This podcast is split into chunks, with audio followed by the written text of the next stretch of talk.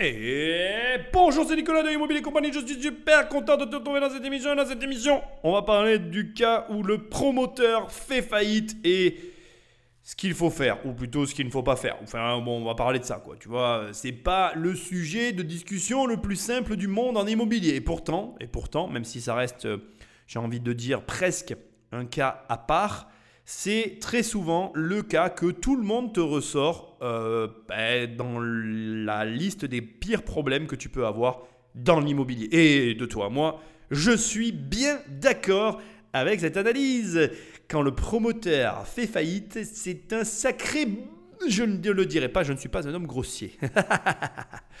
bon, allez, sans plus attendre, comme l'usage le veut, je te rappelle que tu peux aller sur mon site immobiliercompagnie.com, télécharger les 100 premières pages de mon livre Devenir riche sans argent. Tu cliques, tu cliques et je t'offre les 100 premières pages. C'est aussi simple que ça parce que c'est un excellent bouquin et ça te permet de voir si ça va te plaire ou pas. Sinon, tu peux directement aller sur la Fnac Amazon, tu tapes riche et là tu peux avoir le bouquin chez toi. Hyper facile. Enfin, toujours sur immobiliercompagnie.com. Dans l'onglet programme, eh bien c'est très facile. Il y a une formation, ça s'appelle 1 million. Et oui, je t'aide à avoir 1 million d'euros de patrimoine immobilier. Et quand tu vas voir les prix dont on va parler dans cette émission, là tu vas comprendre que 1 million, c'est vraiment atteint très rapidement. D'ailleurs, juste pour te teaser un peu l'émission, on est sur un ticket pour débloquer la situation de 1,5 million. Donc ça te montre que euh, ce million, eh bien, d'une façon ou d'une autre, il y a un enjeu tout autour. Bon, on continue l'usage et on termine. Si tu n'as pas envie de travailler avec moi et si tu n'as pas envie de prendre mon livre, il ne te reste plus qu'une seule solution pour me faire plaisir, c'est de laisser des étoiles et un commentaire là où tu écoutes cette émission, car c'est ça qui m'aide le plus. Enfin non, ce qui m'aide le plus, c'est que tu prennes le téléphone d'un ami et que tu l'abonnes sauvagement. Mais ça, il n'y a que les vrais qui le font. Mais je sais que tu le fais. Alors je te dis merci. Enfin bref, laisse-moi un commentaire parce que je les lis tous, des petites étoiles parce que ça m'aide beaucoup et que comme je te le dis tout le temps, eh bien les podcasts, ça n'est pas facile à référencer et j'ai besoin de toi bien pour que, cette émission se fasse connaître parce que j'ai envie de toucher de plus en plus de monde. Allez, sans plus tarder et sans plus attendre, nous allons rentrer dans le vif de ce sujet qui est euh, le cas de la faillite d'un promoteur immobilier. Et on va voir un peu ben, non seulement comment ça se passe, parce que dans ce reportage, on va avoir finalement, comment je vais dire, un petit retour en arrière, puisqu'il se trouve que euh, les journalistes ont suivi les problématiques autour de cette opération sur plusieurs années, de la crise de 2008 jusqu'à la livraison du programme, de façon non chronologique. On attaque notre analyse et tu vas découvrir euh, avec moi eh bien que quand un promoteur fait faillite, c'est vraiment, mais alors vraiment très compliqué. Patrick, Magneto. Le Jardin des Arts a été inauguré il y a deux ans à peine.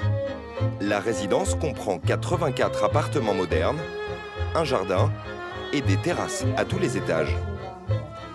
Annie, Chantal et Martine sont toutes trois propriétaires d'un appartement dans la résidence. Coût moyen 250 000 euros pour 90 mètres carrés. Le salon est spacieux, la cuisine dernier cri et la terrasse a une vue dégagée sur la ville. Un immeuble où il fait bon vivre. Vous êtes satisfaite Très satisfaite. Votre appartement Très satisfaite. Vous le trouvez joli Vous vous sentez bien Tout à fait. On sent bien, euh, il, est, il y a toutes les commodités parce qu'on a le tram en face, donc on ne prend plus la voiture pour aller au centre. Et ça, c'est très appréciable. Allez, c'est parti et comme le dit, je ne sais pas comment elle s'appelle, euh, on va l'appeler Brigitte. Elle se sent très bien dans l'appartement. Ne le prends pas mal, Brigitte. Je ne connais pas ton prénom. Ce n'est pas euh, contre toi. Et elle se sent super bien dans l'appartement. Et elle a payé en moyenne 250 000 euros pour un appartement. Je suis parti sur la base d'un appartement de 90 mètres carrés parce que là aussi on nous a donné une moyenne, soit 2777 euros de prix au mètre carré.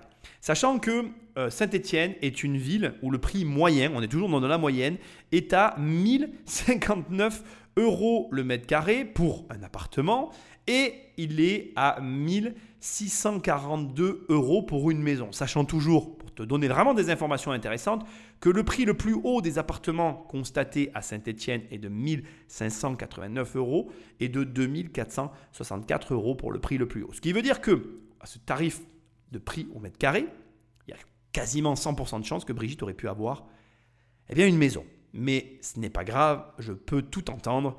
et je suis OK.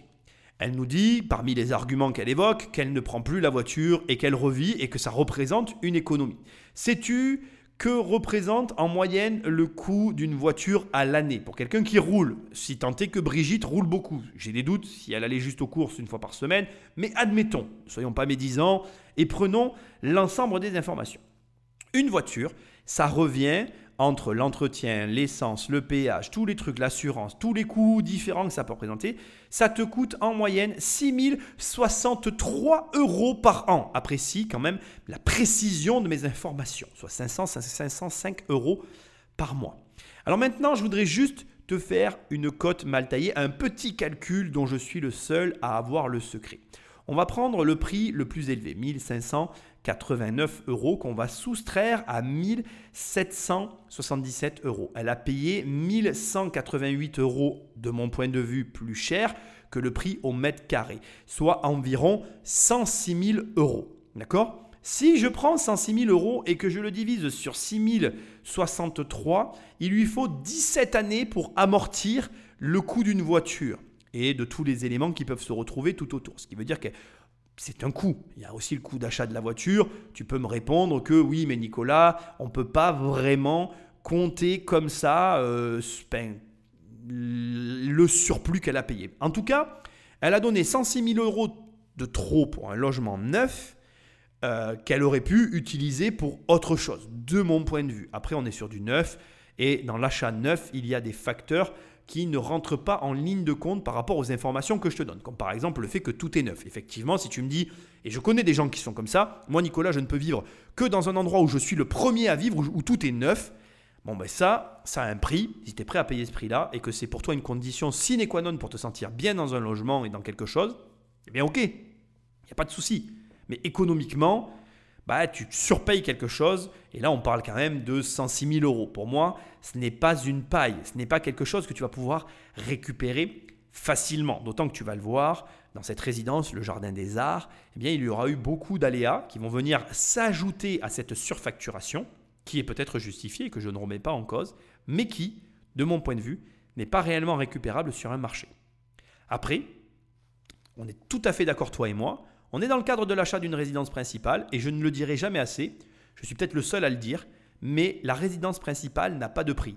Si tu as les moyens et que tu peux te le payer et que c'est le prix du rêve, eh bien fais-toi rêver, fais-moi rêver, faisons-nous rêver tous ensemble, parce que le prix du rêve ne se discute pas. Et si c'est ton rêve et que tu as les moyens, eh bien fais-le. Peut-être que Brigitte, elle a acheté cash.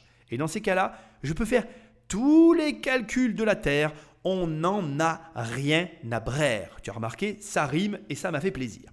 Dernier point, mais qui est quand même pas des moindres et que je dois reconnaître, l'avantage qui peut venir s'opposer à mon argumentaire de surcoût, c'est que normalement dans le neuf, tu n'as pas de coût caché ou tu n'as pas de surcoût complémentaire. Sauf, exception faite, du cas où le promoteur fait faillite. Ça tombe bien, on est dans cette émission et je pense que c'est de là que va partir notre analyse. Dernier petit point, mais que je redirai plus tard dans l'émission, on est sur un chantier, 84 logements, qui représente en termes de vente, pour le prometteur, à peu près environ 21 millions d'euros. On est, on est bien d'accord, euh, ce programme-là, pour ce promoteur, il, il représente 21 millions d'euros de vente, ce qui est une somme quand même. Ce n'est pas une petite somme, c'est une coquette somme.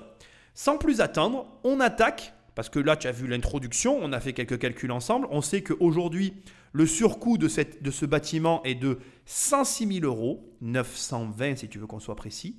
Voyons maintenant dans le cas où le promoteur fait faillite, ben, ce que ça représente en coûts supplémentaires et surtout quels sont les problèmes et comment il faut aborder la chose. C'est un sujet que j'ai jamais abordé et je trouve qu'il est, ma foi, très intéressant. Patrick, tu connais la suite.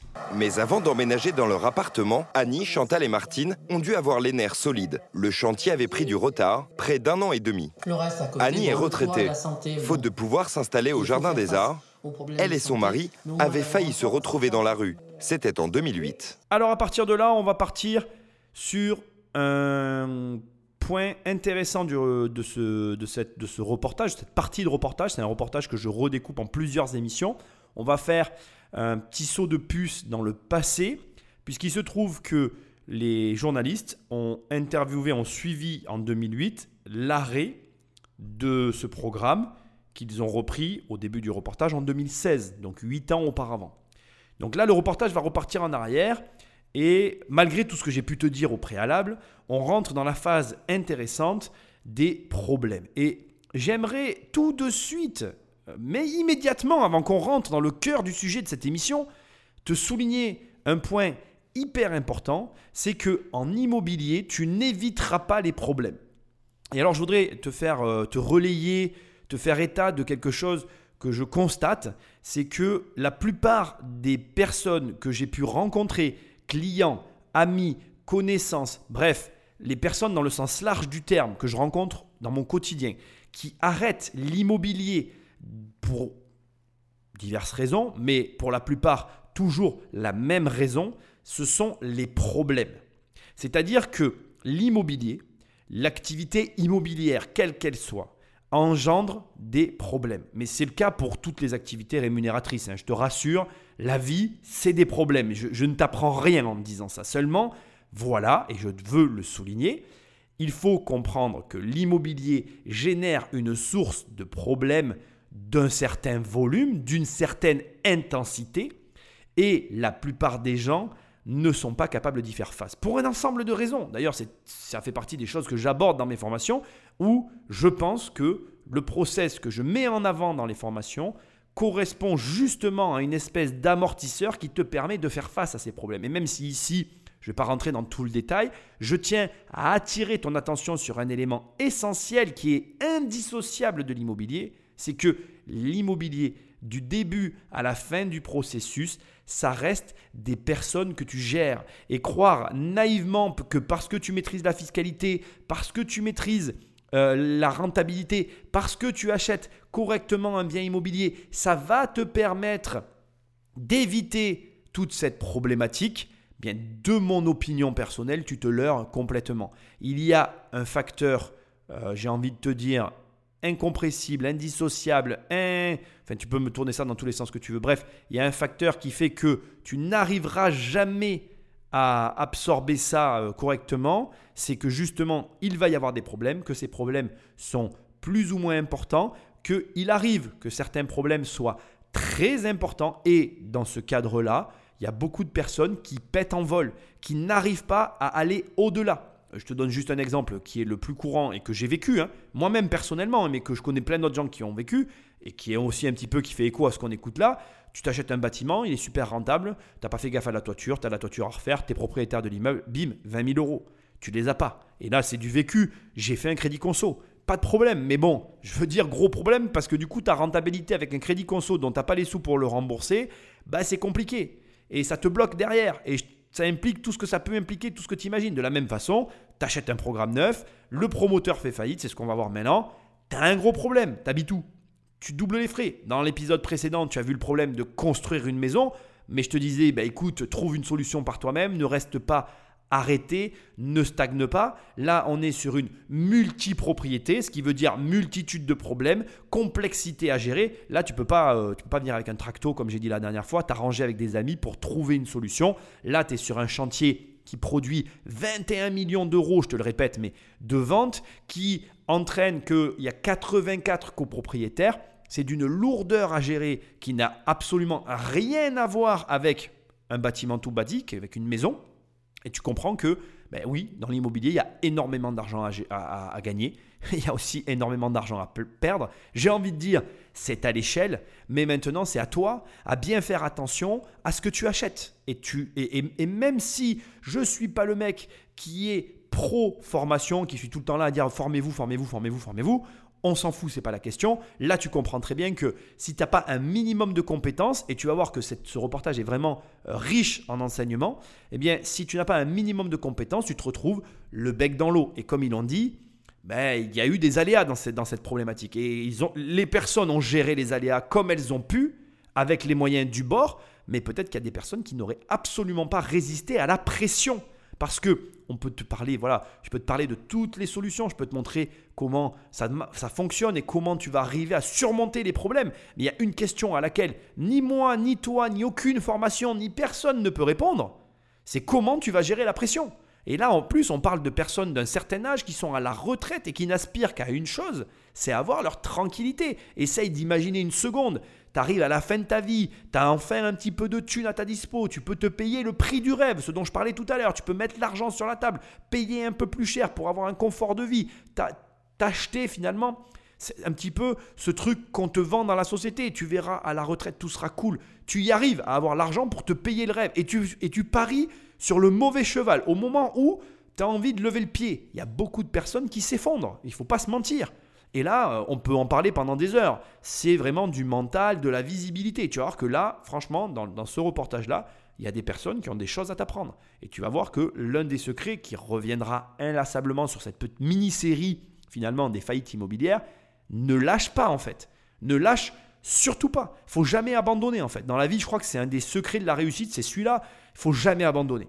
Bref, on va écouter maintenant le, petit retour en arrière, un petit peu ce qui s'est passé en 2008, l'arrêt de ce chantier, et on va avancer dans cette histoire, et tu vas voir que franchement, bravo à eux. Je te donne un peu la fin, mais ils ont réussi à s'en sortir. Mais surtout, on va voir un peu ben, les, aléas qu'on rencontre, les embûches et comment on les surpasse. Allez, back to the past, c'est parti. Après retour vers le futur, euh, j'ai pas de transition magique, donc on appuie sur un bouton et nous voilà en 2008. le Jardin des Arts, immeuble fantôme, inachevé. Les travaux se sont interrompus brutalement il y a six mois. Électriciens, plombiers, maçons, tous sont désertés. Le promoteur immobilier à l'origine du projet est au bord de la faillite. Pour Annie et son mari qui venaient d'acheter leur logement, c'était la panique.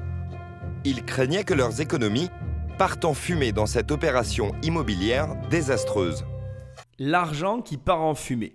Un promoteur au bord de la faillite et des artisans qui ne veulent plus travailler. Tout découle euh, d'une mauvaise gestion. Et j'aimerais attirer ton attention parce que d'une certaine façon, ce genre d'histoire me fait penser au schéma de Ponzi. Et je ne vais pas oser le dire parce que toutes les sociétés ne sont pas des schémas de Ponzi, c'est pas vrai. Mais ce genre d'histoire, elle corrobore, elles, appuient la théorie que certains vont avoir, que certains prennent de l'argent à d'autres pour eux-mêmes en gagner. Et c'est vrai que quand on écoute ça, on se dit, mais attends, j'ai un promoteur qui en vendant des appartements euh, va générer 21 millions d'euros de chiffre d'affaires et qui, à l'arrivée, se retrouve en faillite et non seulement n'arrive pas à finir son chantier, mais en plus n'arrive pas à faire en sorte que ben, de payer, on va le voir tout à l'heure, hein, de payer ses artisans, de, de, de contenter euh, ses, ses, clients, enfin bref, tout est sclérosé à cause d'une histoire d'argent. Et quand on entend le chiffre de 21 millions d'euros, on se dit mais comment c'est possible? C'est vrai, comment c'est possible? Et pourquoi je te parle de Ponzi? Parce que je te rappelle qu'un schéma de Ponzi, c'est quand un client rentre dans une société, place son argent et qu'on lui offre un rendement qui n'existe pas ce rendement est payé soit fictivement, c'est-à-dire qu'il voit des relevés de compte d'un rendement qui apparaît sur des chiffres mais qui correspondent à rien en réalité, soit qui est payé par les entrants suivants. C'est-à-dire que pour que ça fonctionne, il faut toujours qu'il y ait de nouvelles personnes qui rentrent, les nouveaux payant les anciens, et comme ça, ça doit la pyramide, enfin ça forme une pyramide puisqu'il doit, doit toujours y avoir plus de monde qui rentre pour payer la minorité du départ. Et c'est vraiment ce schéma-là qui, qui, qui trans, transmet cette sensation d'arnaque derrière certaines entreprises. Et là, on pourrait penser qu'il y a une arnaque, alors que pas du tout. Ici, on est dans une problématique de gestion. Mais cette problématique de gestion découle stricto sensu sur le même résultat qu'un Ponzi. Je m'explique. L'hypothèse de départ, enfin, pardon, je vais le dire autrement. Toute aventure entrepreneuriale part d'une hypothèse. Et le problème, c'est que beaucoup trop de personnes oublient que le point initial, que le point de départ est une hypothèse et non pas un fait avéré. En réalité, dans le commerce, dans le monde de l'argent, dans tout ce qui est financier, il n'y a pas de fait avéré. Rien ne dure éternellement. Ou très peu de choses. On va le dire plutôt comme ça. Il y a des choses que oui, mais très peu de choses. Et d'ailleurs, j'en veux pour preuve le Covid. Regarde, qui aurait pu anticiper le Covid? Il y a des entreprises qui étaient très rentables qui s'avèrent finalement ne pas l'être du tout face au Covid. Donc tu vois bien que tout dans la, tout dans la finance n'est finalement qu'hypothèse et tout peut changer en fait. Une loi peut faire péricliter une rente. Et donc, il faut que tu comprennes que en matière d'argent, on est sûr de rien. De rien du tout. Et, et c'est vraiment hyper important. Pourquoi? Parce que tu te retrouves avec un promoteur qui engage des frais, qui engage tout un tas d'autres éléments qu'on ne sait pas. Parce que là, on nous parle du Jardin des Arts, 84 logements. Mais peut-être que en s'appuyant sur ces revenus futurs, notre promoteur a lancé trois autres programmes en parallèle de peut-être 20, 60 et euh, 40 logements. Et qu'il s'est appuyé sur les ventes de ces 84 logements pour enclaver euh, dans, cette pro- dans cette première opération trois autres petites opérations qui, dans une période faste, se sont enclenchées, qui ont généré des frais. Mais ces frais étant enclavés sur celle-là, bon, c'est une hypothèse hein, que, je, que je fais ici, eh bien, si la machine s'arrête, tout s'arrête. Ce que j'essaye de te dire, c'est que, en réalité, on a tous le même euh, tempérament. Euh, Pour moi, un être humain, un organisme vivant, essaye de s'étendre à son maximum. Alors tous, c'est pas vrai, il y a des personnes qui se contentent de ce qu'ils ont, ça existe, mais généralement, la plupart des gens qui se lancent dans des aventures entrepreneuriales, ils vont essayer d'aller au maximum de leur capacité. Et c'est logique, le mec, ça marche, il avait fait des résas, il avait atteint son nombre de résas, donc du coup, auprès de la banque, il a réussi à débloquer l'étape d'après, il a pu faire d'autres peut-être projets moins risqués, mais du coup, comme le premier projet s'est trouvé à l'arrêt sur les ventes, eh bien, il est rentré dans une spirale infernale, un cercle euh, non vertueux qui a complètement tout mis à l'arrêt, qui l'a complètement mis à l'arrêt dans son processus. Et du coup, ça nous amène sur un point hyper important que je dois te dire, c'est pas que toutes les sociétés sont des Ponzi, c'est que justement, toutes les sociétés peuvent être gérées par des gens qui ont des comportements assimilés à un comportement de Ponzi. Pourquoi c'est important de faire cette subtilité et de ne pas croire que il n'y a que des montages Ponzi?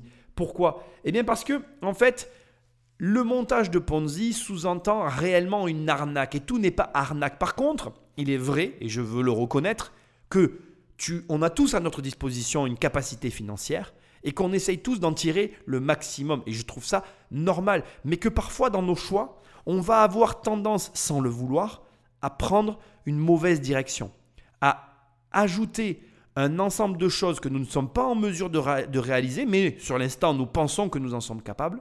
Et cet ensemble d'éléments qui s'enclenchent pas comme on veut arrive sur un résultat dramatique, tel que nous sommes en train de le voir là.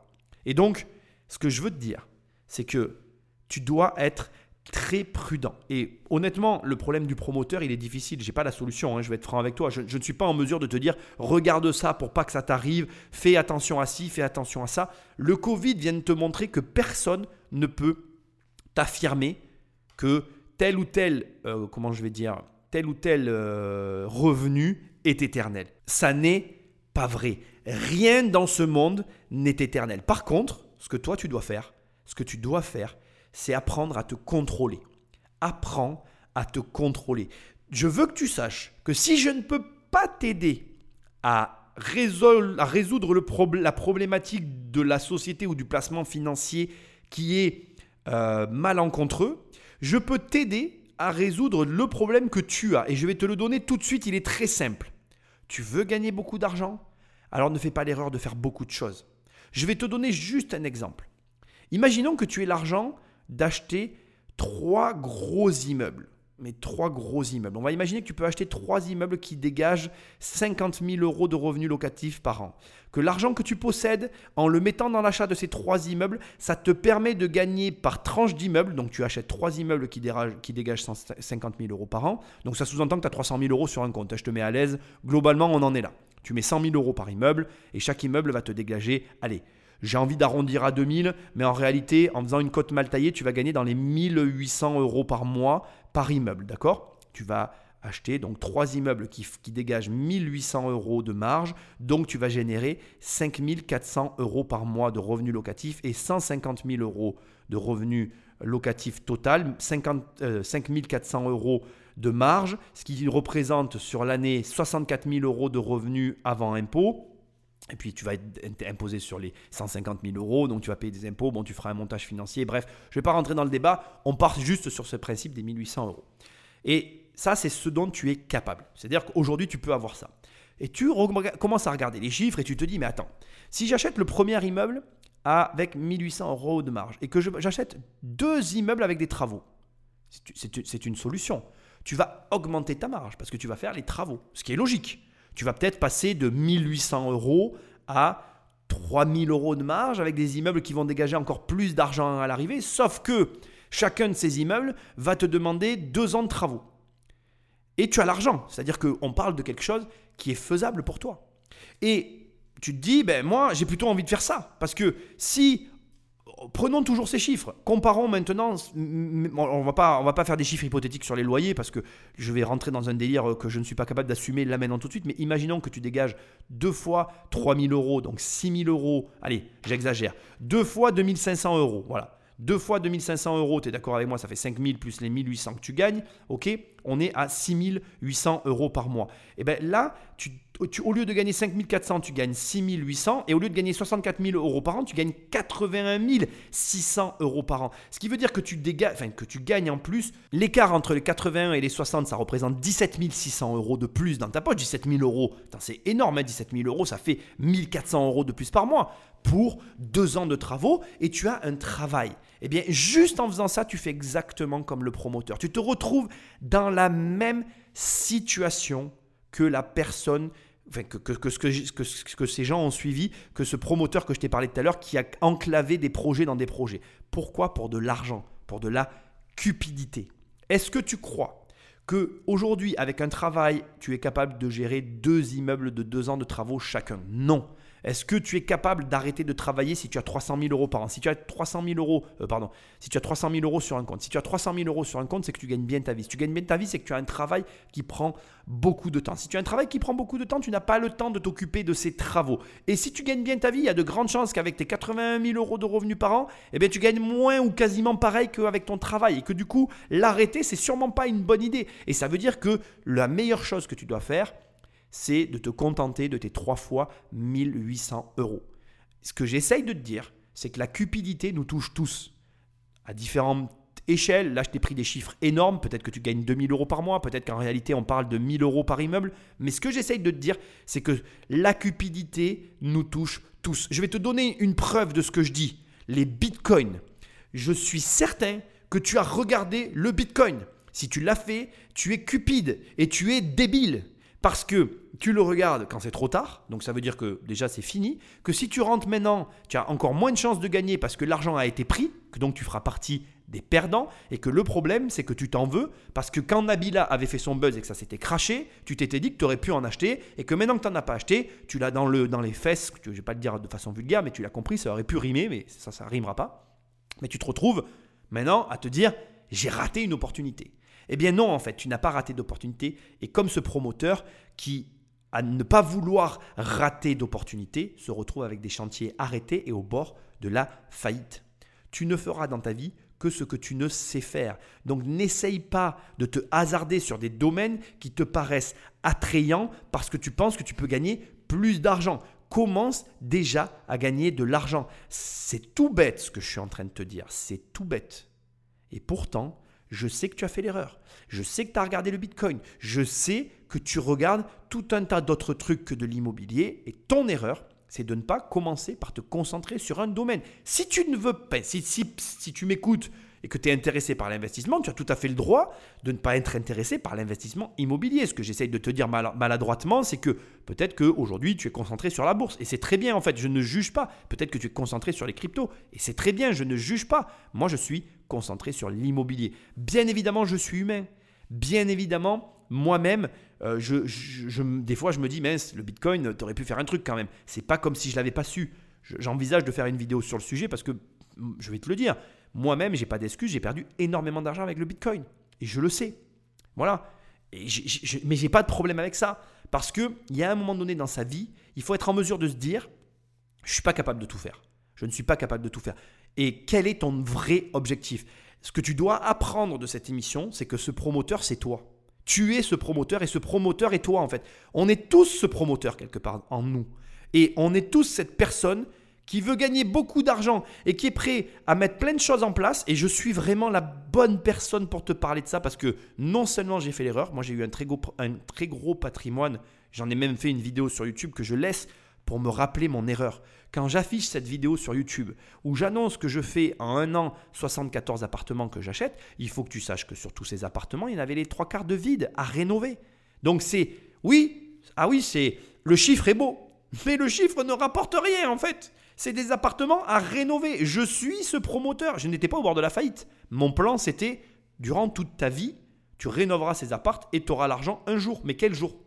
J'ai fait une erreur moi-même. Je ne suis pas meilleur que toi en fait. On fait tous des erreurs. Mais tu es ce promoteur. Je suis ce promoteur. Et nous sommes tous à un moment donné ce promoteur qui veut démultiplier les opérations, qui commence à dépenser, à dépenser de l'argent qu'il n'a pas encore et qui du coup avance moins vite. Tu avances moins vite en faisant ça. Alors là, on s'est complètement écarté du sujet, je m'excuse, mais tu m'en voudras pas, c'était nécessaire pour toi. On va revenir dans le sujet, je vais m'arrêter parce que là, je suis parti, je pourrais en parler des heures avec toi. sujet tellement intéressant, c'est tellement nous. Pourquoi? Parce qu'en fait, je vais t'expliquer un truc. Il y a de l'argent partout. Quand tu entends des gens qui vivent dans un monde où, oh là là, c'est la crise, la restriction, mais moi, je vis dans un monde d'opportunités. Il y a des opportunités en permanence dans ma vie tellement que je dois me calmer en fait, que même ma mère et les gens autour disent calme-toi Nicolas, tu fais trop de trucs. Et c'est vrai, je fais déjà trop de trucs. Mais on fait déjà tous trop de trucs en fait. Et la difficulté, c'est d'en faire moins, mais mieux.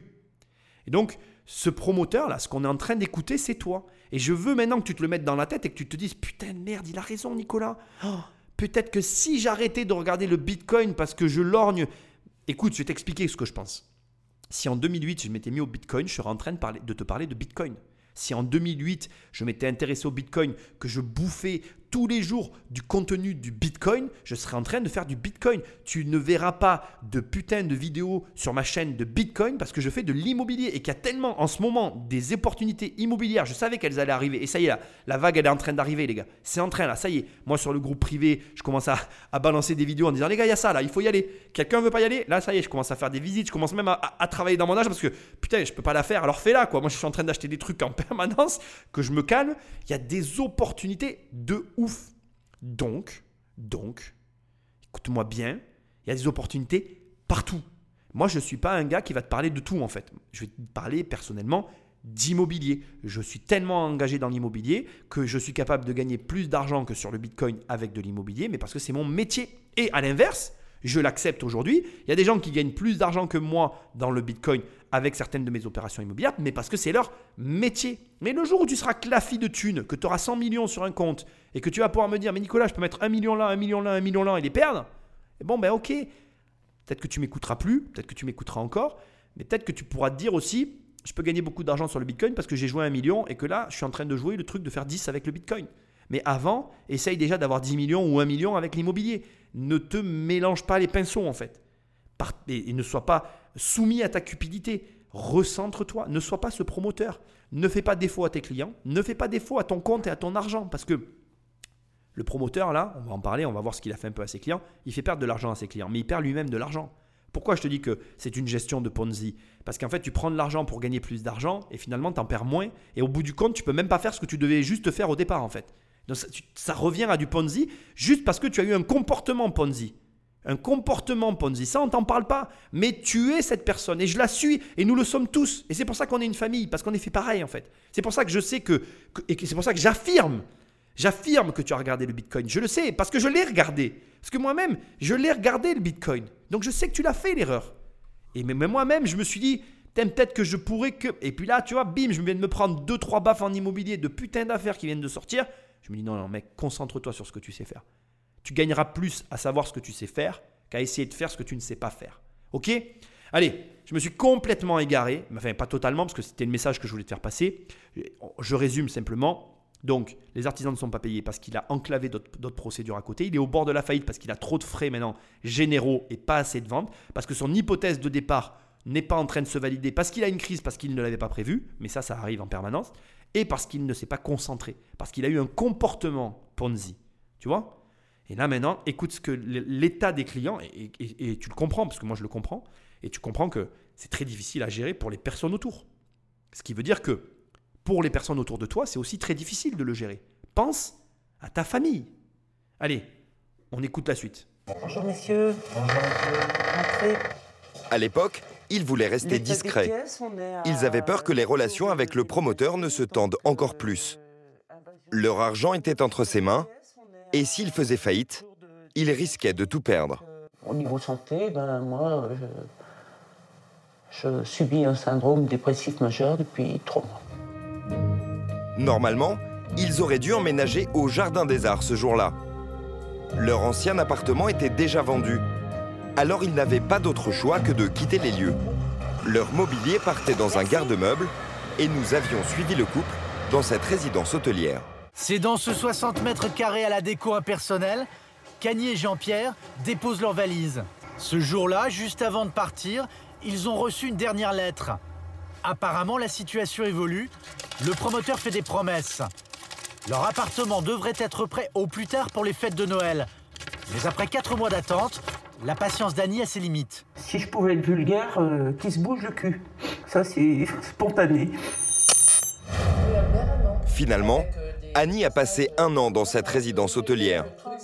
Coût de l'opération, 7000 euros pour le loyer et des conséquences qui ne se chiffrent pas sur leur santé. On était dans un état de santé un petit peu déplorable, hein, ça, né- dépression nerveuse, euh, euh, tous les deux. Donc, euh, ça n'a pas été un trajet facile.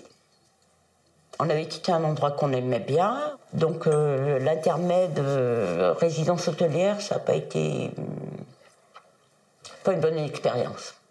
Pas une bonne expérience. Allez, on est dans, la, dans le cœur du truc. On est vraiment dans ce que moi j'appellerais être face à ses responsabilités. Là, tout à l'heure, je te disais qu'on est, on est tous ce promoteur par rapport à notre cupidité. Et on a tous des personnes autour de nous qui nous font confiance, qui pourraient être représentées par cette dame. Il faut bien comprendre la situation. Elle a vendu son appartement. Elle s'est mise volontairement à la rue mais elle l'a fait parce que dans son esprit, elle a donné son argent à une personne qui allait lui livrer, qui allait euh, lui donner entière satisfaction quant à la livraison d'un logement qu'elle occuperait une fois son sa maison vendue. En fait, elle- elle- elle initie un changement de vie pour la simple et bonne raison que elle a un, certain âge, qu'elle veut peut-être se rapprocher de ses petits-enfants, enfin pour tout un tas de raisons. D'ailleurs, j'ai dit la simple et bonne raison, c'est pas le cas. Pour tout un tas de raisons qui ne nous regardent pas, mais qui font que elle en arrive à prendre une décision concernant sa vie, qui est que elle vend sa maison, elle prend l'argent de sa maison, elle le confie à un promoteur immobilier cupide, qui, par la multiplicité de ses opérations, ou par sa gestion, ou pour je ne sais quelle raison, on peut toujours euh, invoquer le fait qu'on est dans la crise de 2008, mais la crise de 2008, elle, elle n'est jamais due au hasard. Les crises ne sont jamais dues au hasard. Au moment où j'enregistre cette émission, euh, je suis en pleine euh, période de, de confinement, de restriction d'horaire, parce qu'on n'est plus dans le premier confinement, on est dans le deuxième confinement, et je vis une crise que toi aussi tu vis aussi sûrement, ou que tu as vécu, je ne sais pas quand est-ce que tu écouteras l'émission. Et ce que je veux souligner, c'est que l'ensemble des choix que j'ai faits auparavant implique qu'aujourd'hui, malgré cette crise, j'arrive à m'en sortir. Et de la même façon, l'ensemble des choix qu'une autre personne a fait auparavant, dans cette même situation, elle ne s'en sortira pas. Alors tu pourrais me dire, oui, mais Nicolas, tu as eu de la chance dans les choix que tu as faits. On peut toujours se trouver mille et une bonnes raisons pour se trouver dans la situation dans laquelle on se trouve. Mais on peut aussi se dire, par exemple, ben pourquoi il y a des fortunes entières sur plusieurs générations qui arrivent à traverser toutes les crises et pourquoi il y a des gens qui n'en traversent aucune? Que font les personnes qui traversent les crises et que ne font pas les personnes qui les traversent qui fait que les unes ou les autres nous amènent à une erreur ou à une autre? Il est possible que dans l'ensemble de la phrase que je viens de dire, il y ait peut-être des petits problématiques ou des, des mots que j'ai mal employés. Ne m'en veux pas. Ce que j'essaye de dire très simplement, c'est que en réalité, tu, as la capacité, dès l'instant que tu sais lire, écrire et que tu es fonctionnel dans ta vie, d'observer ce, que font les gens qui réussissent pour, à ton tour, intégrer à ta vie ces, habitudes, ces comportements qui conduisent à un, résultat, à un résultat plutôt positif et qui évitent les résultats plutôt négatifs. On peut dire ce qu'on veut, je sais très bien qu'il y a des contre-exemples dans tout, mais si tu fumes, tu as plus de chances de, vivre moins longtemps que quelqu'un qui ne fume pas. Ce n'est pas une vérité empirique, mais c'est une je dirais, une, comment dirais-je, c'est du bon sens. C'est une vérité qui se vérifie. De manière générale, les non-fumeurs ont moins de chances d'avoir un cancer des poumons que les fumeurs. Maintenant, oui, je connais quelqu'un qui n'a jamais fumé et qui a eu un cancer du poumon. Oui, il y a des gens qui euh, meurent prématurément et qui n'ont jamais fumé de leur vie. Ça ne veut pas dire que ça se vérifie tout le temps. Ça veut dire que majoritairement, les gens qui ont un cancer du poumon fument. C'est tout. Après, c'est ça la vie en fait. On fait des choix, on met plus ou moins les chances de notre côté et on avance dans une direction. Le promoteur a fait des choix qui l'ont conduit au bord du gouffre. Et à l'inverse, il y a des clients comme cette dame qui, elles, ont fait le choix de lui faire confiance parce qu'elles veulent ou ils désirent avoir un changement de vie. Et la cupidité a fait que cette personne les a mis au bord du précipice. Ça n'est pas bien. Pose-toi la question. Quand tu mènes des actions dans ta vie, demande-toi si ces actions sont les actions qui produiront les résultats que tu veux réellement. Est-ce que ce soir, quand tu vas allumer ta télé sur ton canapé, c'est l'action qui va produire les résultats que tu veux dans ta vie? Est-ce que si ce soir tu lisais pas un livre, tu n'aurais pas peut-être sur le long terme des résultats différents? Est-ce que ce soir, en allant te coucher à 21h ou à 22h au plus tard, tu ne te réveillerais pas peut-être différemment demain matin? Multiplie ça par le nombre de jours et par une vie entière et tu comprends pourquoi certains ont des résultats différents que d'autres. Je reviens à l'émission parce que décidément dans celle-ci, je m'éloigne énormément du sujet. Mais je trouve que ce que je suis en train de te dire est le sujet. Mais bref. Tu es face à quelqu'un donc qui t'explique que du coup elle a eu un surcoût, c'est ce que je te disais tout à l'heure.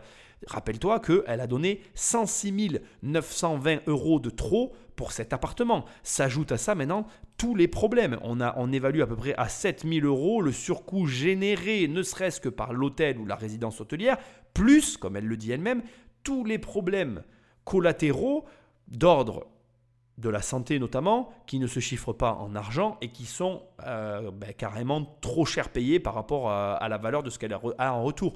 Un appartement euh, n'équivaut pas au fait d'avoir un syndrome dépressif majeur.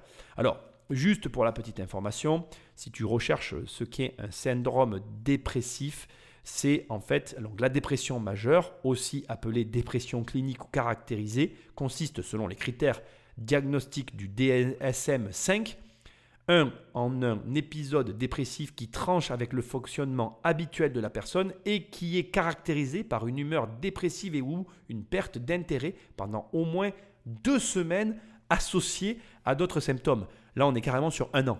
Je veux dire que non seulement on a un, un changement d'habitude énorme, tu perds ton logement. Je veux dire, euh, moi, j'ai passé beaucoup de temps dans une maison dans ma vie. Je peux t'assurer que j'ai encore en tête la maison, j'ai encore en tête les plans de la maison, j'ai encore plein de choses en tête. Ton lieu d'habitation, je pense que beaucoup de gens sous-estiment l'impact de son lieu d'habitation sur sa vie. Tu y passes énormément de temps, même en dormant.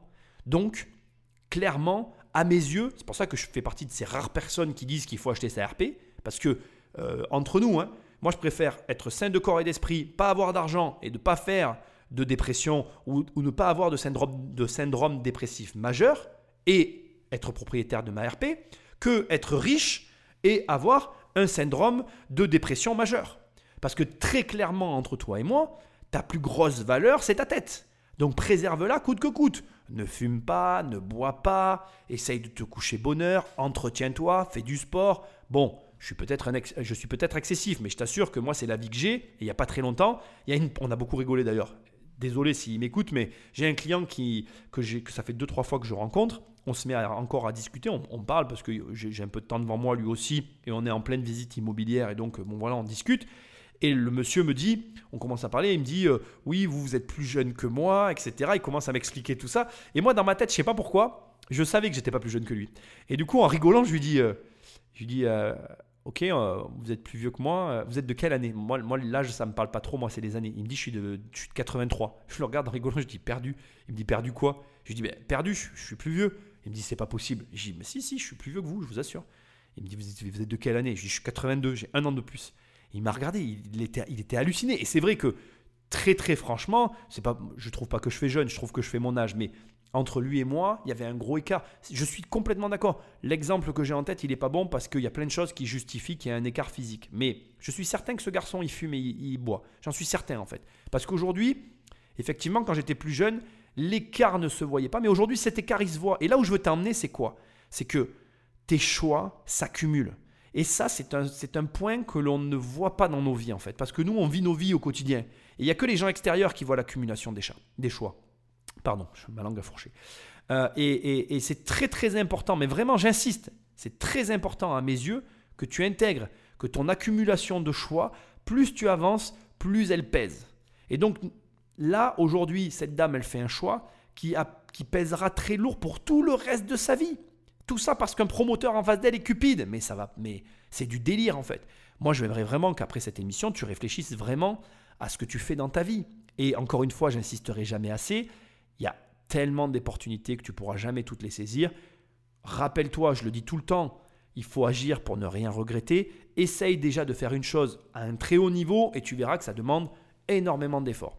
Je voudrais finir un petit peu sur le terme de dépression parce que franchement, c'est moi ça me touche, tu vois. On est dans de l'immobilier, on est dans mon métier et, euh, et vraiment dans l'immobilier, quoi que tu fasses, même si tu n'as qu'un appartement, il est possible qu'un jour cet appartement, tu vas le revendre à quelqu'un qui va vivre dedans et que cet appartement, il devienne quelque chose d'important, de plus important que pour toi en tout cas, parce que toi c'est un investissement, moi je suis investisseur, moi mes appartements j'ai un rapport euh, très distant avec eux, mais il est possible que demain je vende un appartement à quelqu'un, et ça m'arrive très souvent d'ailleurs, et que cet appartement devienne pour lui sa résidence principale, et moi je crois que tous les investisseurs, toutes les personnes qui font ce que je fais, ne mesurent pas toujours l'impact que peuvent avoir ces choses-là dans la vie des gens.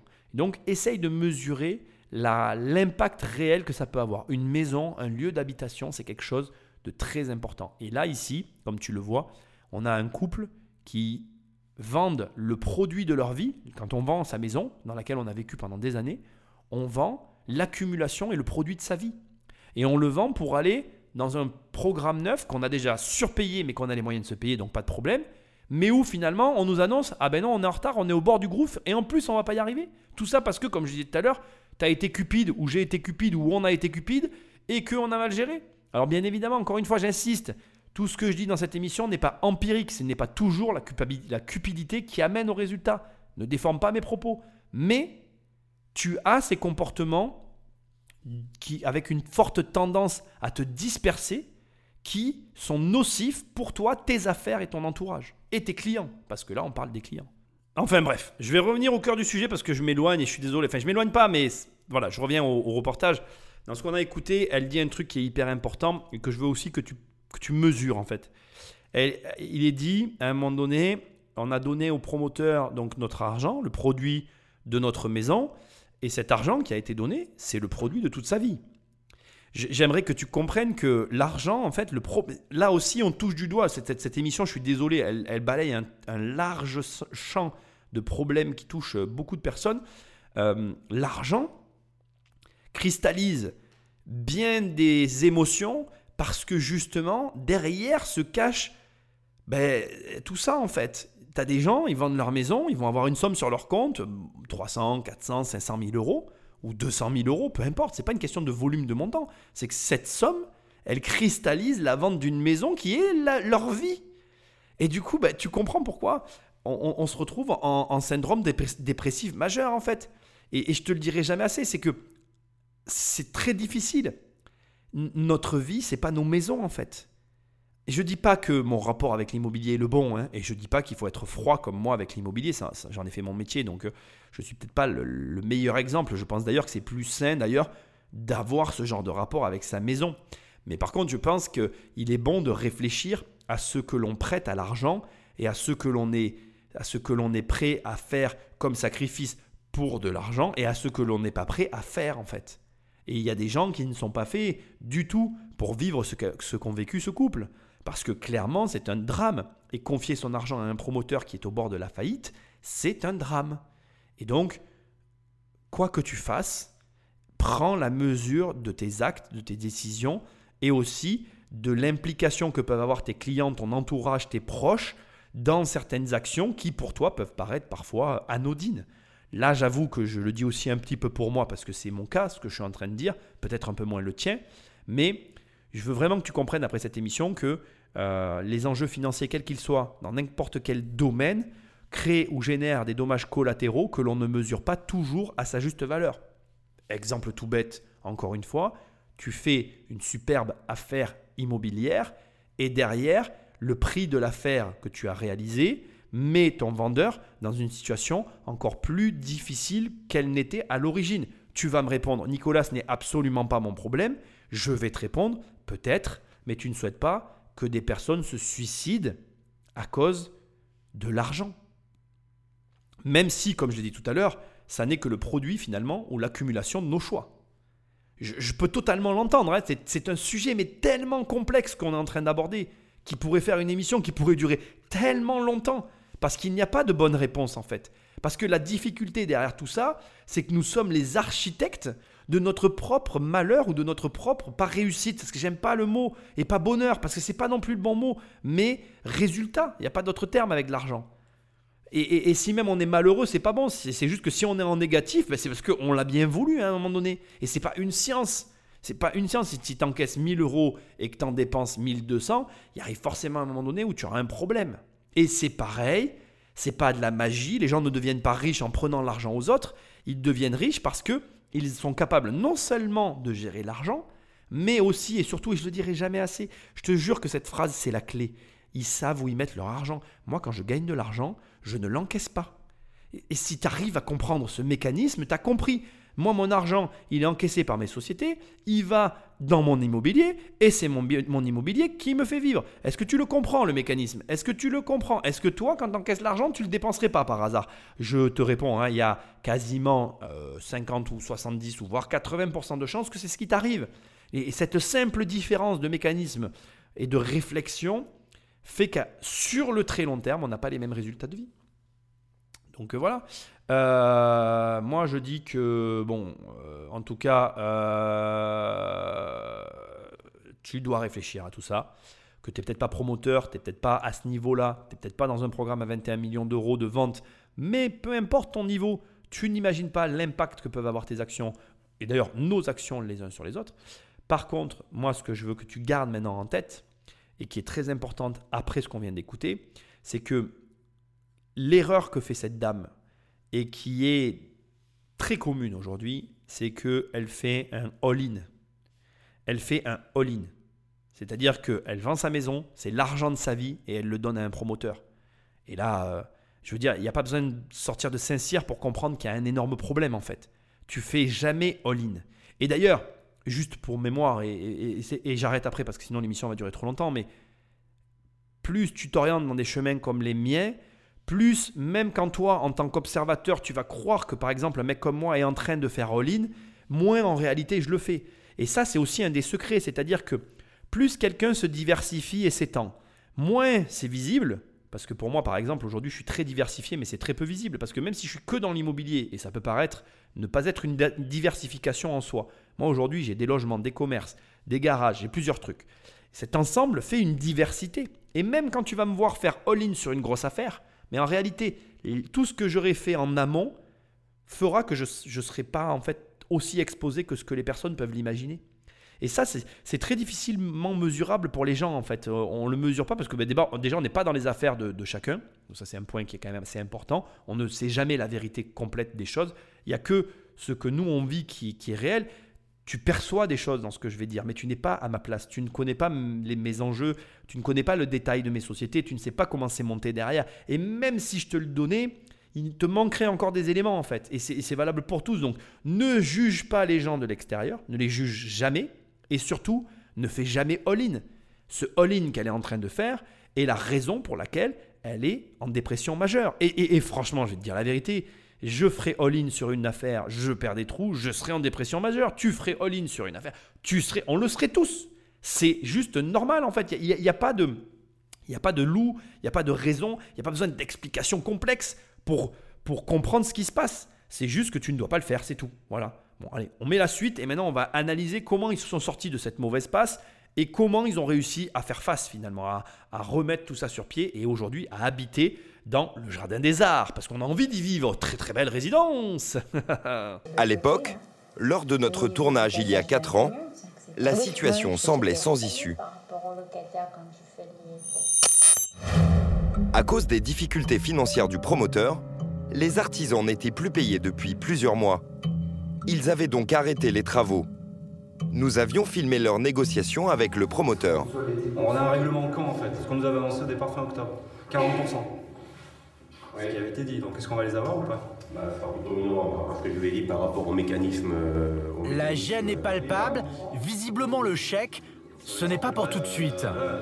Certains perdent patience et claquent la porte. Vous allez recommencer à travailler? Non. Pourquoi? On, a- on attend un peu d'argent. Un peu de technique immobilière, parce que là, on n'est clairement pas dans un podcast immobilier, on est dans un podcast euh, développement personnel. Euh, donc là, il faut quand même que je, recentre un peu le débat sur ce qui s'est passé, comment on en arrive là. Problème très courant hein, euh, sur les chantiers de promotion. Un chantier de promotion immobilière, tu as des tranches de paiement de travaux. Alors, tu as des tranches de paiement un peu de tous les côtés en fait. Les clients ont des tranches de paiement pour l'achat de leur logement en VFA. VFA, vente à l'état futur d'achèvement. Donc en gros, en fait, si tu veux, le promoteur fait, euh, fait, signe avec un notaire un contrat et au fur et à mesure que ça avance, les notaires débloquent des fonds en lien avec leurs clients et le programme avance. C'est une manière de financer les programmes. En clair, je vais te la faire relativement simple. D'un côté, tu as un promoteur qui finance son programme au fur et à mesure avec une partie de l'argent de ses clients qui se débloque au fur et à mesure de l'avancement des travaux. Et avec, pour l'autre partie, ses fonds propres. Et pour la dernière partie, la banque. Donc c'est un trio un peu infernal. Hein, C'est-à-dire que tu as, pour faire un programme immobilier, tu imagines un triptyque. Donc tu fais trois cercles qui sont euh, qui se qui s'entrecroisent sur le milieu. Le point au le- le- l'encroisement des trois là, ça fait une espèce de demi-triangle. Ça c'est la construction du programme immobilier. Quand les trois se rencontrent, si les trois cercles sont suffisamment gros, donc c'est-à-dire que si le promoteur a suffisamment d'apport, s'il y a un pourcentage de vente du programme qui est suffisant, et si euh, les comment dire les, les artisans ont l'habitude de ce type de chantier, et bien dans ces cas-là, le programme se fait. Donc un nombre de ventes suffisant, donc un, pourcent- un pourcentage d'argent suffisant côté client, un apport suffisant du côté promoteur et des artisans qui travaillent eux aussi par tranche. Et en fait, en avançant comme ça par tranche, on avance, on avance, on avance, le programme sort. C'est facile de comprendre en fait le mécanisme. Si l'un de ces trois cercles, l'un de ces trois piliers s'effondre, tout s'effondre. Et le pilier le plus important, c'est le pilier des ventes. C'est celui qui, a plié à ce moment-là. Comme le pilier de vente s'effondre, l'apport du promoteur n'est pas suffisant pour payer la tranche de- des travaux qui revient à la part aux artisans. Comme les artisans ne sont pas payés, bon, ben, bien évidemment, les travaux ne commencent pas. Et comme ça ne commence pas, eh bien, les ventes euh, finissent de complètement s'effondrer parce qu'en fait, tu peux avoir un effondrement des ventes, mais si les travaux avancent, tu finiras par vendre en fait. Dès l'instant qu'il y a quelque chose qui arrive, tu finiras par vendre. Ce qui veut dire que ça ramène à ce que je te disais tout à l'heure. Si le promoteur n'a pas été cupide et qu'il a suffisamment d'argent pour, dans tous les cas, finir le programme, eh bien, dans tous les cas, le programme verra le jour. Mais si le promoteur est cupide et qu'il utilise de l'argent dont il n'a pas besoin au départ, il faut que tu comprennes que quand j'emploie le mot cupidité, je veux pas que tu crois que le promoteur vole qui que ce soit en prenant de l'argent. Non, c'est pas ça. C'est-à-dire que la banque, elle va dire, je te donne des exemples avec des chiffres. La banque, elle dit, si vous mettez 50 000 euros, je prends des petits chiffres volontaires ou on va prendre des gros chiffres. Allez, si vous mettez 500 000 euros, le programme verra le jour. Si vous vendez pour euh, 2 millions d'euros, le programme verra le jour. Et si du coup vous versez, je te dis une connerie encore, 300 000 euros, les artisans peuvent commencer. Donc en gros, si on résume, si tu as 2 millions 8 su- en tout, eh ben c'est bon, ça part. Pour un programme à 21 millions, c'est pas déconnant. Enfin, c'est pas déconnant, c'est un exemple. Bon, et donc si tu veux, si tu as tes 2 millions 8, ça démarre. Imaginons que le promoteur, il a ses 500 000 euros sur son compte et c'est bon, en fait, ça démarre. Et que sur ses fonds propres, à côté dans sa boîte, il a un compte où il a, je te dis une bêtise, de 3 millions d'euros. D'accord? Donc tu es d'accord avec moi, il alloue ses 500 000 euros pour ce projet et il lui reste 2,5 millions. On est en plein boom immobilier en 2007. Il dépense ces 2,5 millions pour lancer d'autres programmes. Eh bien, en fait, s'il avait gardé, je te dis toujours une bêtise, mais par exemple, il avait utilisé que 1 million, il avait gardé 1,5 million de tampons, il aurait pu, sur ce programme-là, réinjecter 500 000 euros pour réduire la voilure sur le nombre de ventes nécessaires pour le lancement du projet et, indépendamment d'un nombre de ventes insuffisant, réussir de lui-même à lancer le projet. Ça existe, il y a des promoteurs qui gèrent leur compte comme ça, qui gardent une somme tampon pour pouvoir, dans tous les cas, lancer le projet, même s'ils n'arrivent pas à vendre le pourcentage attendu de vente dans l'appartement. C'est un risque supplémentaire pour le promoteur, mais je ne le blâme pas non plus en, en, disant qu'il a utilisé l'argent. Il a utilisé l'argent qui était disponible et dont il n'avait pas besoin pour le programme. Mais s'il en avait gardé un peu sous le pied, il ne se retrouvait pas dans cette situation. Et les artisans ne se retrouvaient pas bloqués. Il faut que tu saches aussi, juste un peu pour t'expliquer le fonctionnement des programmes, qu'il y a des réservations qui sont faites sur les livraisons, que à la livraison, ces réservations sont conservées en cas de malfaçon et servent à faire ou à finir ce qui n'a pas été fait ou fini. Et du coup, vraiment, le monde des programmes immobiliers, euh, c'est un système d'appel d'offres avec des entreprises qui sont sélectionnées, qui savent fonctionner sur ce genre de système. Et c'est pour ça que là, dans le passage du programme, donc tu vois une négociation entre les artisans et le promoteur et que tu vois des artisans partir parce que s'ils n'ont pas leurs acomptes, ils ne sont pas d'accord. Les artisans prennent un risque, le promoteur prend un risque, les acquéreurs prennent un risque, tout le monde prend un risque et il faut que tout le monde dans cette chaîne joue le jeu. Parce que si quelqu'un ne joue pas le jeu, ça peut s'effondrer comme un château de cartes. Et c'est très délicat alors à monter, à gérer, à conduire. Et voilà, si tu veux, c'est quelque chose que moi je comprends très bien, mais qui est euh, complexe. Voilà, complexe. Et c'est pour ça que je veux bien que tu comprennes les enjeux qu'il y a derrière. Ce que fait le promoteur est humain, ça reste de la cupidité, mais euh, c'est une cupidité audible parce qu'il utilise de l'argent qui est à sa disposition. Il n'a pas. En fait, quand une banque te valide un programme et que ça part, l'apport il est absorbé. C'est juste que si ça s'effondre au niveau des ventes ou s'il y a un problème, eh bien c'est sûr qu'il faut réabonder pour pouvoir relancer la machine. Et malheureusement, après, je vais dire quelque chose qui va peut-être en choquer certains, mais on est en France, on a un besoin euh, de payer nos charges, on a un chiffre d'affaires à produire. Et du coup, il faut comprendre aussi que de l'autre côté, un chef d'entreprise, il doit payer ses, salariés, il doit payer les personnes qui l'emploient. Et donc, du coup, il a tout intérêt à multiplier ses programmes pour faire face. Et c'est très compliqué alors du coup, parce que quand tu mesures comme ça tous les enjeux qu'il peut y avoir derrière, eh bien, euh, tu comprends qu'en fait, c'est pas du tout aussi simple que de dire ce n'est que de la cupidité. Non, c'est un ensemble d'éléments qui conduisent à ce résultat. Et donc, je ne blâme personne. Mais toi, tu dois veiller à savoir d'abord à qui tu confies ton argent et tu dois aussi veiller à bien comprendre les enjeux qui se trouvent derrière les achats que tu vas effectuer. Un achat en VFA, ça peut être un bon achat, mais il faut s'assurer qu'on travaille avec la bonne personne. On continue. Nous avons contacté les artisans aucun d'entre eux n'a souhaité témoigner. Une solution a finalement été trouvée après notre tournage. Une vingtaine de lots restaient à vendre. Le promoteur a accepté que l'argent de cette vente aille directement dans la poche des artisans. En tout, 1 500 000 euros. De quoi financer la fin des travaux. Annie et ses amis propriétaires ont donc pu emménager il y a deux ans. Seul problème, les parties communes étaient loin d'être terminées cette clôture, ici, a été faite par nos soins et a coûté la modique somme de 3368 euros. Électricité, jardin, sécurité incendie, il en aura coûté plus de 8000 euros à chacune pour finir la résidence. Jusqu'au bout, le jardin des arts aura été une épreuve. Bon, alors là, c'est hyper intéressant. On va rentrer un peu dans le. Dans, enfin, pas, on va pas rentrer encore dans le sujet, on va rentrer dans des, éléments euh, que je trouve très intéressants. Déjà, remarque une chose c'est qu'il y a une vingtaine d'appartements qui restent à vendre et qu'on est sur une moyenne de prix de vente sur cette résidence à 250 000 euros. Donc en réalité, il y a 5 millions d'euros qui ont été encaissés et il y a là-dessus environ 30%, donc globalement ce que je considère comme être la marge, qui a été redistribué aux artisans pour permettre la fin des travaux. Fin des travaux qui n'a pas été complètement achevé tel que ça devait être, étant donné que, comme ça a été souligné tout à l'heure, on a euh, plusieurs euh, petits éléments comme des clôtures et divers euh, points de la copropriété qui n'ont pas été finis. Quand le journaliste dit ça leur a coûté la modique somme 2, ça a coûté au syndic. C'est un syndic qui gère ce genre de choses. Ce qui veut dire que quand on dit ça a coûté à chacun à 8000 euros, pour te donner une notion, sachant que ce que je vais faire à l'instant est absolument pas réel, mais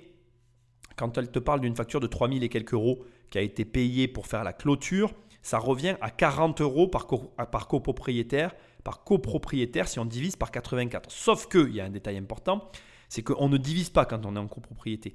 On adapte à la taille du logement. Ça s'appelle les tantièmes. Et les tantièmes, c'est quoi? C'est qu'on divise la facture par la surface qu'on remultiplie par la surface correspondant à chacun des logements. Alors c'est pas des surfaces, là c'est le calcul euh, vulgarisé que je t'ai donné. La réalité c'est qu'on divise par les tantièmes. Les tantièmes c'est euh, la copropriété ramenée à un millième de, de, de, de, partie de copropriété. Ce millième s'additionne en fonction des ensembles détenus par chaque propriétaire. Donc par exemple on va additionner, je te dis des bêtises, hein, 1000 10 millièmes pour un appartement, 100 10 millièmes pour un garage et 110 millièmes pour une cave. Donc en, gros, tu possèdes 1200 10 millièmes, donc 1200 parties de l'immeuble sur 10 000. Tu vas diviser la facture par 10 000 et tu la remultiplies ensuite. Tu remultiplies 1200 par le résultat que tu as trouvé et tu trouves ce que tu dois payer. Bien évidemment, il y a des, copropriétés qui sont divisées en 10 000 euh, petites fractions, tu as des copropriétés qui sont divisées en 100 000, des copropriétés qui sont divisées en 100. Ça dépend, il n'y a pas de règle sur la, règle. Enfin, je dis des 10 millièmes, mais ça peut être des 100 millièmes, ça peut être des 1000 millièmes. Il peut y avoir une division sur ce qu'on veut. Bref, ce que j'essaye de te dire maladroitement, c'est que d'un côté, le syndicat des copropriétaires a finalisé les travaux, et de l'autre côté, le promoteur a rétrocédé sa marge pour pouvoir payer ses artisans quand tout le monde y met du sien on arrive à boucler un projet même difficile. Ce que tu dois retenir à ce stade, c'est que ce qui a été fait là est, ce qui devait être fait. Mais ce que tu ne mesures pas là encore et qui est très mal expliqué, c'est le travail qui a dû être réalisé derrière cette réussite apparente qui est juste titanesque. Tu as, à mon, à mon humble avis, entre une et trois personnes, ou en tout cas un noyau de personnes très petit, qui a fédéré et communiqué avec 84 personnes et qui a communiqué avec les artisans et le promoteur pour réussir à mettre tout en œuvre. Ce qui veut dire que ce sont des gens, pour la plupart, qui n'y connaissaient rien, mais dont la volonté était de voir s'achever leur projet, et parce qu'aussi leur argent et toute leur vie étaient en jeu, qui ont de leur chef et de leur initiative complètement terminé ce projet, et donc qui sont passés d'une situation où leur argent allait partir en fumée à une situation où ils possèdent quelque chose qui a une valeur sur le marché. Et pour moi, on arrive à la quintessence, à la, à la fin et à la quintessence de l'émission.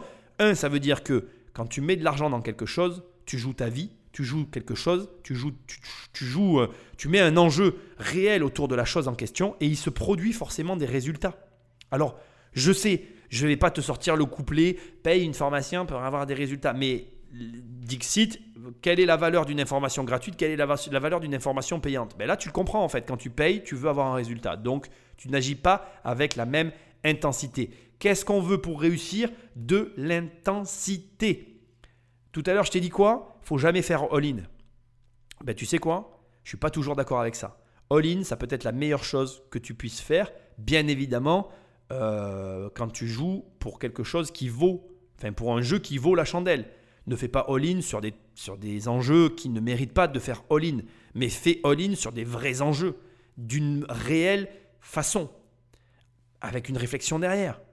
Là, je prends un, un exemple tiré par les cheveux, mais je trouve que ça n'est pas tant que ça. Si tu reprends cette histoire, très souvent la vie se passe comme ça en fait. Ils ont décidé d'aller là, et ils s'en sont sortis avec des compétences. Et honnêtement, ils peuvent être fiers d'eux. Et tu peux être aussi toi fier de toi. Et entre nous, il n'y a que ceux qui ont un avis qui ne font rien. C'est facile hein, de se mettre dans la posture d'observateur et d'avoir un avis sur tout. C'est plus difficile d'être dans la position de ces gens-là, de ne rien comprendre à tout ça, de vouloir changer de vie, d'oser le faire et en plus de se planter et de se relever. Je veux dire, pour moi, c'est ça en fait, le business, les affaires, le monde. Et je crois que en t'imaginant que tu, que tu ne vas pas te planter, tu t'imagines mal en fait. Tu dois te dire que il faut vivre le processus. Il ne faut pas trop réfléchir, il ne faut pas pas réfléchir, il faut agir avec un minimum d'informations et suffisamment d'actions pour espérer obtenir un résultat. Mais dis-toi que chaque action que tu vas conduire va entraîner des conséquences imprévues, que ces imprévus vont entraîner souvent des échecs qui paraissent ingérables. En les gérant, tu vas trouver de nouvelles opportunités qui vont te conduire peut-être, et je l'espère, à des solutions inattendues. Et souvent, c'est dans ces cas-là qu'on est très surpris de ce qu'on est capable soi-même de réaliser et surtout de ce qu'on obtient à la clé. Et je pense que, bah, bien évidemment que ces histoires, elles existent. Pour la plupart, elles se terminent mal, mais je suis certain que dans cette copropriété, il y a une ambiance différente d'ailleurs, parce qu'ils ont accompli ensemble quelque chose que beaucoup n'ont pas accompli. Et je suis certain aussi que, bon, j'affabule un peu hein, dans mon truc, hein, je ne connais pas les circonstances dans lesquelles les Jardins des Arts à Saint-Étienne ont réussi à sortir de terre et à se finaliser. Je, n'étais pas dans le secret des dieux, je ne fais pas partie de cette copropriété. Je romance un peu cette histoire et je le reconnais bien volontiers. Mais j'aimerais quand même que tu en tires euh, ces éléments-là, c'est que en se regroupant, on peut abattre des montagnes. Et donc, je veux que tu gardes en tête que même des situations difficiles ou qui paraissent difficiles peuvent être résolues. Il n'y a pas de problème dans la vie, il n'y a que des solutions. Et ils viennent de nous le prouver. Je vais laisser un petit mot de la fin à ces mêmes personnes qui ont fait une dépression. Donc là, j'ai gardé ce passage pour la fin. La dame, elle a fait une déclaration qui a été la fin de cette partie du reportage que je trouve exceptionnelle. D'autant plus venant de cette même personne qui a été en dépression majeure et qui est, à mes yeux, euh, comme je l'ai dit dans l'émission tout à l'heure, mais comme je te le dis encore maintenant, la clé de la réussite. Écoute ça, c'est de Laurent Barre. faut pas laisser tomber, on peut se laisser emporter par la dépression, par la peine, par tout ce qu'on veut, mais il y a des moments où il faut pas lâcher. Je crois que c'est un bon message d'espoir à donner à d'autres personnes qui sont dans des situations analogues. hein. Je crois qu'il y en a pas mal aujourd'hui. Il faut, faut se dire que quand on lâche, on lâche tout. Et quand on lâche tout, on n'a plus rien derrière. Donc, euh, Honnêtement, je ne l'aurais pas dit de cette façon-là, et elle l'a même mieux dit que moi, euh, parce que bon, c'est vrai que j'ai un tempérament qui fait que j'ai pas un tempérament dépressif, mais elle a raison en fait. Elle a raison, je dois le reconnaître. Tu peux même avoir une dépression, mais quoi que t'arrive dans ta vie, t'as pas le droit d'abandonner. Et c'est encore mieux dit que ce que je l'aurais dit, parce que tu as le droit de faire tout ce que tu veux, mais t'abandonnes jamais en fait, lâche jamais. Et c'est le mot de la fin parfait en fait. Quoi qu'il arrive, ne lâche pas. Il peut y avoir toutes les difficultés de la terre, et c'est audible, mais ça ne justifie pas que tu lâches tout, parce que si tu lâches tout, comme elle le dit très bien, tu perds tout. Et tu n'as pas le droit de perdre en fait. Tu n'as pas le droit de perdre. Et perdre, c'est quelque chose de très relatif. Tu as le droit de perdre, dans le sens, tu as le droit de, par exemple, d'acheter un bien et de mal l'acheter et de perdre de l'argent et que ce soit pas le bon bien. Mais tu, vas faire quoi? Ben, Tu vas revendre ce, bien immobilier et tu vas en racheter un autre. Parce que, en fait, perdre, c'est quoi? C'est dire, pour moi, perdre, c'est dire j'arrête de faire ça.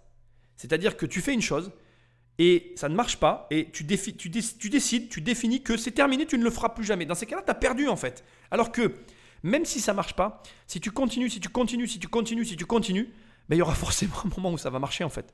Quand je sais pas, j'espère pour toi que ça va pas durer trop longtemps quand même, mais ça va forcément marcher. Donc comme elle dit, tu lâches jamais. Et dans la famille des investisseurs, moi je te le dis en tout cas, lâche pas. Et si tu manques un petit peu de courage, si tu manques euh, de pugnacité, ben viens nous voir. On te, redonnera de la force. C'est ça qui est, c'est ça qu'être investisseur. On se serre les coudes, on avance et quelque part, même cette démarche là, qui est de dire, on se regroupe et on va finir ce programme.